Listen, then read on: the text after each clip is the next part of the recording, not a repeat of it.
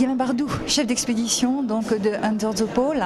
Vous en revenez euh, maintenant avec un très très beau film. Je pense que l'aventure a dû être extraordinaire et passionnante. Qu'est-ce qui vous reste aujourd'hui?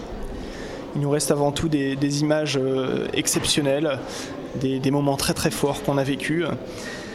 Euh, qu'on a partagé. C'est à la fois une expérience humaine, un enrichissement humain, des moments difficiles, des moments passionnants, Bon, voilà, des, échanges très forts et puis euh, bien sûr euh, un souvenir du, milieu hein, euh, qui, est, exceptionnel, les, photos, le film qu'on ramène, qui commence à être diffusé, commence seulement leur vie en fait et c'est notre travail aujourd'hui de les, partager. Ce milieu extrême a été difficile à côtoyer?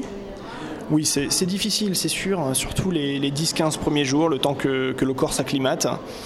Donc là, il faut serrer les dents et, et endurer, euh, ça dure une certaine période, mais quand on passe ce cap, on apprend à vivre en fait euh, sur la banquise, dans le milieu, et, c'est là où d'ailleurs sur l'expédition on a commencé à être efficace dans le travail et qu'on a, a, ramené des images magnifiques.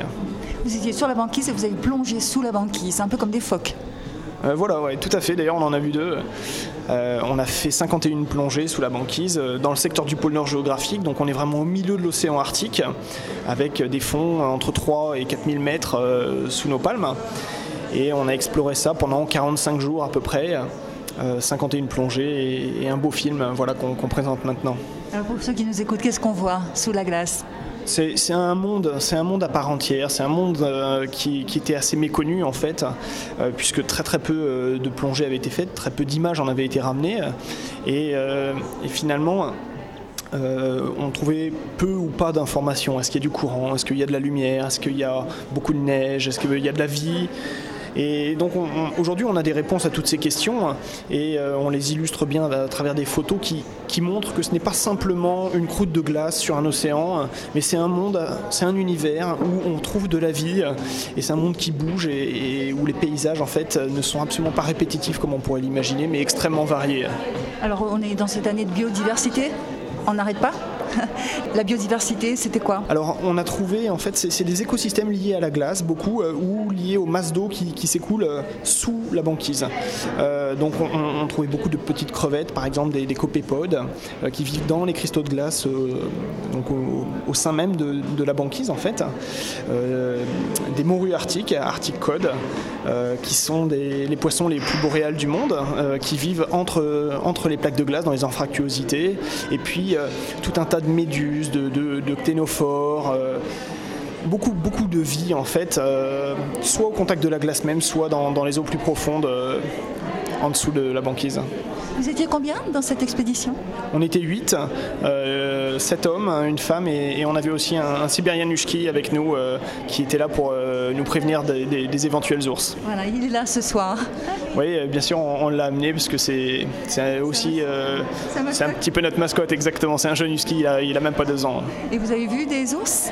Non, on n'en a, pas vu. Hein. On n'en a pas croisé. On a, on a croisé deux phoques, on a vu des traces de renards et on a vu également des traces d'oiseaux. Voilà.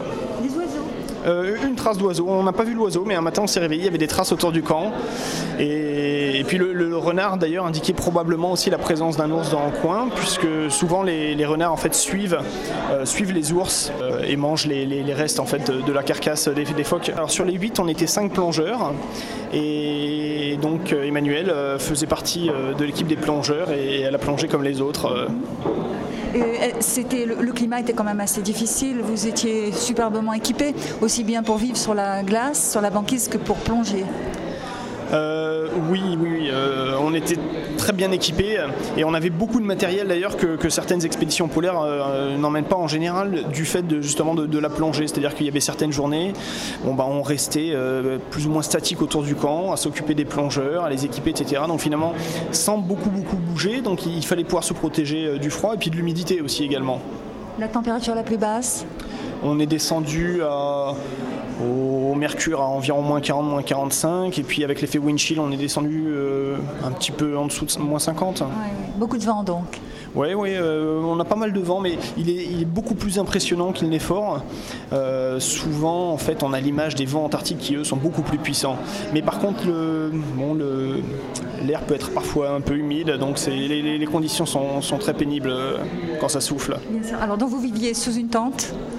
On vivait sous trois tentes en fait. On avait une grande tente qui était un peu la tente messe dans laquelle on dormait à quatre, et on avait deux tentes plus petites qui servaient à deux fois deux euh, au niveau des couchages, et puis sinon qu'on transformait dans la journée quand on plongeait en, en petit PC, euh, là où on faisait tout, ce qui était charge ou euh, écriture du journal de bord, etc. Et puis il y avait une, tente repos. Vous restiez combien de temps sous l'eau? Est-ce que justement ce timing est plus court que dans une eau chaude hein? On restait entre 40 et 90 minutes sous, sous l'eau. En toute sécurité? En toute sécurité, oui, euh, il y, a forcément un engagement, hein, c'est certain. Hein. Euh, on est quand même au pôle Nord dans des conditions très difficiles, mais par contre, on avait mis euh, l'entraînement comme une priorité, la préparation comme une priorité, comme une clé de l'expédition, et, et c'était, je pense, bien vu puisque ça s'est plutôt pas mal passé dans l'ensemble. Le futur? Alors le futur, euh, on travaille aujourd'hui d'une part à la diffusion du travail qu'on a fait et d'autre part on, prépare un prochain projet et l'idée c'est bien entendu de rester au niveau de l'exploration sous-marine des régions polaires. Merci beaucoup. Merci.